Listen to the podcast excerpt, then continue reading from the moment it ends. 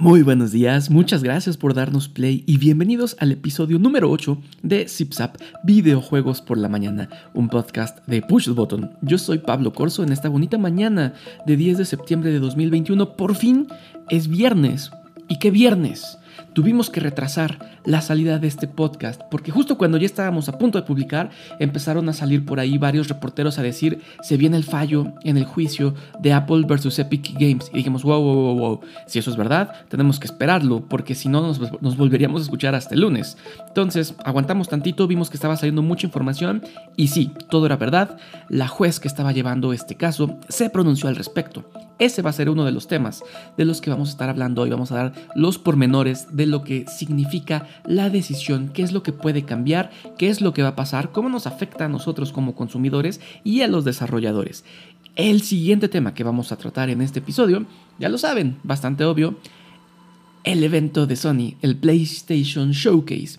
Todos los juegos que nos mostraron, pequeñas opiniones, fechas de lanzamiento cuando las tengamos y lo que ustedes opinaron al respecto, que nos dijeron a través de redes sociales y en Discord. Si no están en Discord, corren a Discord. Saludos a nuestros amigos de Discord que son los más fieles seguidores de Push the Button. Vámonos con la información.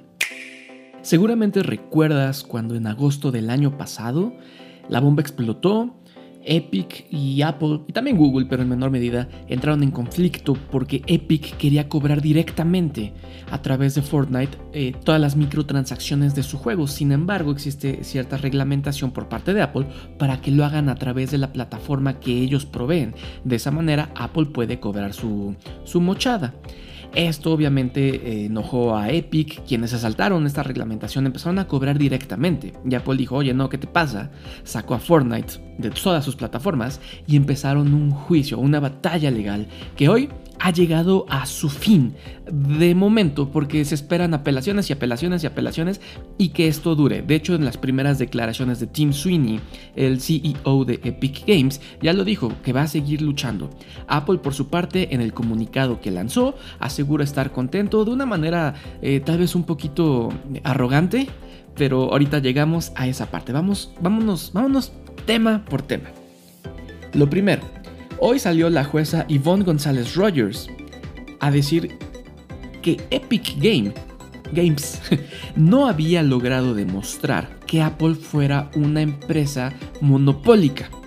Según todos los estatutos que existen, no lo es. Por ese lado, Epic perdió. Incluso va a tener que pagar algunos cuantos millones de dólares a Apple por todo lo, lo acontecido. Sin embargo, la jueza ha ordenado a Apple que debe habilitar para todos los desarrolladores métodos alternos de pago. ¿Eso qué quiere decir? que cuando uno vaya a hacer algún tipo de microtransacción a través de alguna aplicación que haya descargado en la App Store, va a poder elegir si hacer el pago a través de Apple o a través de alguna cosa que nos pueda poner el desarrollador, en este caso directamente a Epic. Esto va a generar una cantidad absurda de dinero perdido para Apple en principio podría parecer que es como una pequeña victoria para los desarrolladores. Sin embargo, insisto, Apple ya está preparando su ejército de abogados para apelar esta decisión, porque simplemente es demasiado dinero el que van a, perder tras esta, esta decisión si se quedan con los brazos cruzados. Todavía no existe una fecha en la cual pueda eh, quedar implementado este nuevo, digamos, servicio de permitir métodos alternativos de pago, pero se espera que antes de que pueda llegar una fecha para eso, lleguen apelaciones. Es decir, esta, esta batalla legal apenas, apenas va a comenzar realmente. Cuando ya tengamos una decisión, un dictamen final en este tema, podríamos decir quién ganó y quién perdió. Tim Sweeney, el CEO de Epic Games, ya se pronunció al respecto de esta decisión en su cuenta de Twitter. Deberían de seguirlo si les interesa este caso, pues básicamente en cuanto se da algún dictamen, él lo tuitea. Ha sido eh, tal vez la fuente principal de Push the Button para seguir este caso. Con respecto a lo que ocurrió hoy, él dijo, la decisión de hoy no es un triunfo ni para los desarrolladores ni para los consumidores Epic está peleando por una competencia justa entre métodos de pago que existan dentro de las apps y de las tiendas de aplicaciones.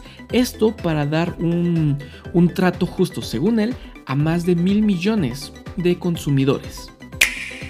Por su parte, Apple lanzó un comunicado. Les digo, a mí se me hizo un poquito, un poquito así como altanero, un poquito arrogante. Entre otras cosas dijo, ser exitoso no es ilegal. Hoy la Corte ha confirmado lo que ya sabíamos desde el principio, que la App Store no viola ninguna ley. Entre otras cosas. Pero, pero sí está como muy extraño que ante uno de los golpes más fuertes que le hayan dado en algún juicio a Apple, esta sea, esta sea su respuesta. Eh, habla también de todos los empleos que da y cosas por el estilo pero eh, no, no, no estoy seguro de que haya sido la mejor forma de reaccionar ante las noticias.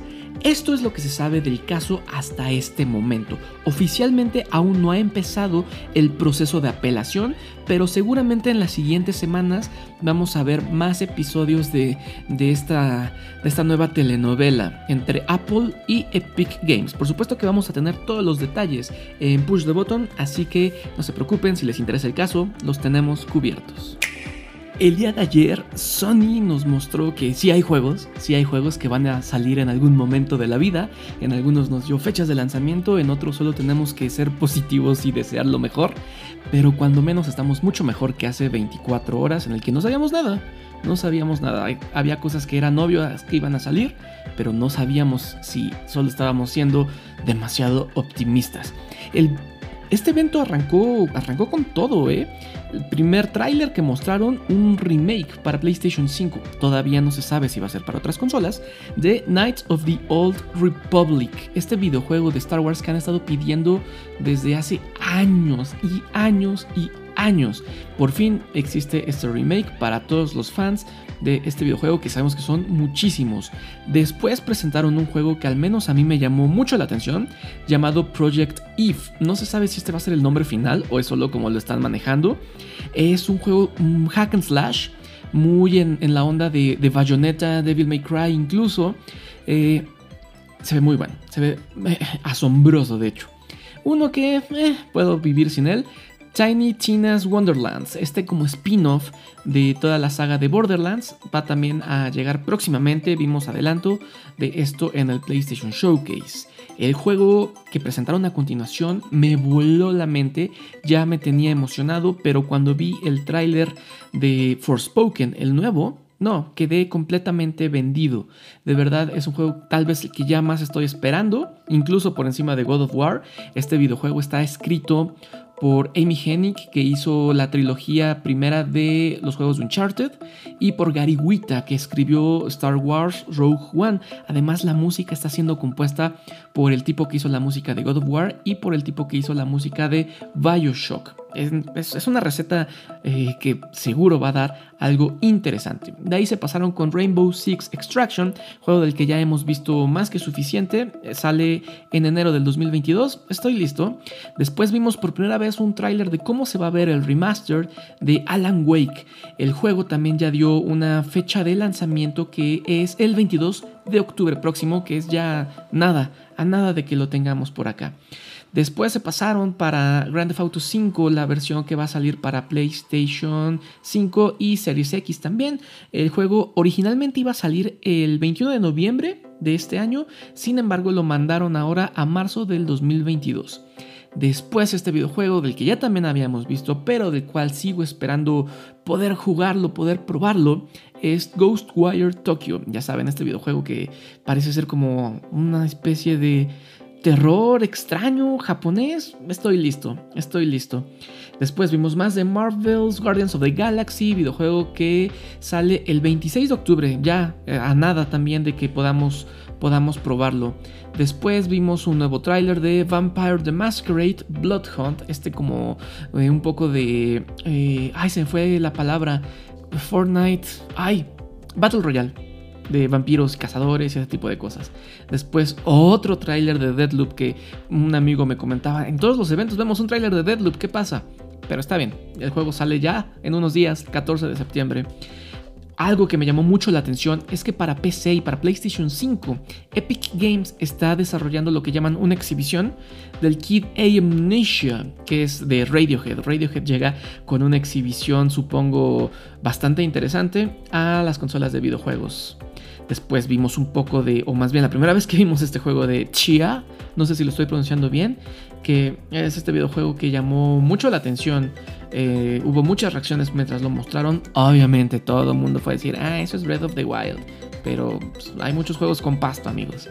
Después llegó una noticia que ya se venía manejando como rumor desde hace algunas semanas, meses incluso.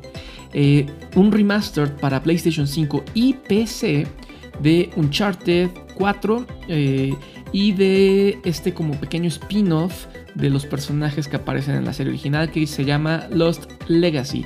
Este videojuego estaría llegando, este pack estaría llegando en 2022. Después la primera, el primer anuncio que nos voló la cabeza brutal, Wolverine llega a los videojuegos de mano de Insomniac, que son los desarrolladores de los juegos de Spider-Man. Gran Turismo 7 llega el 4 de marzo del 2022. Después vimos nuestro primer vistazo en toda la historia a Marvel Spider-Man 2, donde ya se confirma lo que sabíamos desde la primera entrega. El antagonista principal va a ser Venom. Vimos un, un primer adelanto de cómo se va a ver Venom en el videojuego y la verdad me encantó el diseño del personaje. Todo el evento cerró con un tráiler de lo más esperado tal vez de todos los tiempos, God of War Ragnarok, donde vemos qué es lo que vamos a estar haciendo en la secuela muy esperada del primer juego desarrollado por Santa Monica Studios. Hubo por ahí un cambio de director que se anunció apenas ayer.